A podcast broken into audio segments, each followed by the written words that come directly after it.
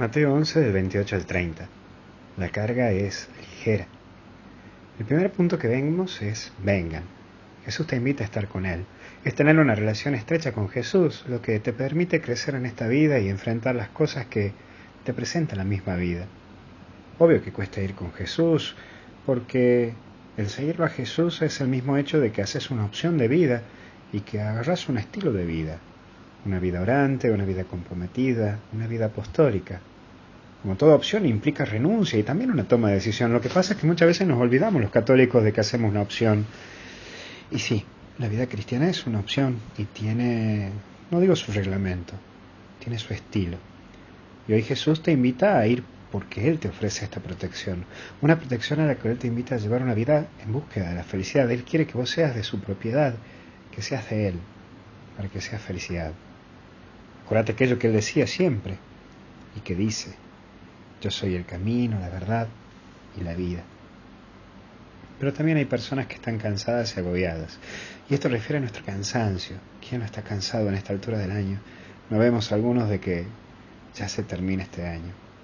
Mucha gente no ve las horas de que termine el año porque porque ya está cansada, está agotada, porque este año trajo muchos golpes para muchas personas, incluso para mí, muchos golpes, muchas dificultades, muchas debilidades.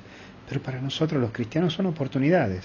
Ah, Padre, ¿eso me dice a mí? Sí, son oportunidades.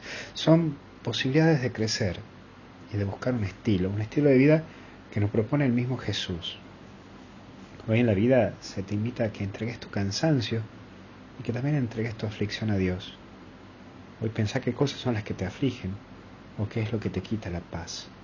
Sí, tómate un tiempito y si a la mañana me escuchas temprano antes de ir a laburar, pensate en eso, en cosas que te quitan la paz, para que busques el alivio, el alivio que viene de Dios. Hoy Dios mismo quiere aliviar tu alma de todo aquello que te quita la paz. ¿Cuánto hoy buscamos la paz, el alivio de corazón? Es dejarte tomar por Él y sentir ese abrazo mismo, y que es un abrazo tierno, que viene de sus propias manos. Hoy mira a tu alrededor y dice a mí qué es lo que te da tranquilidad y qué es lo que te da paz y aquello que te quita.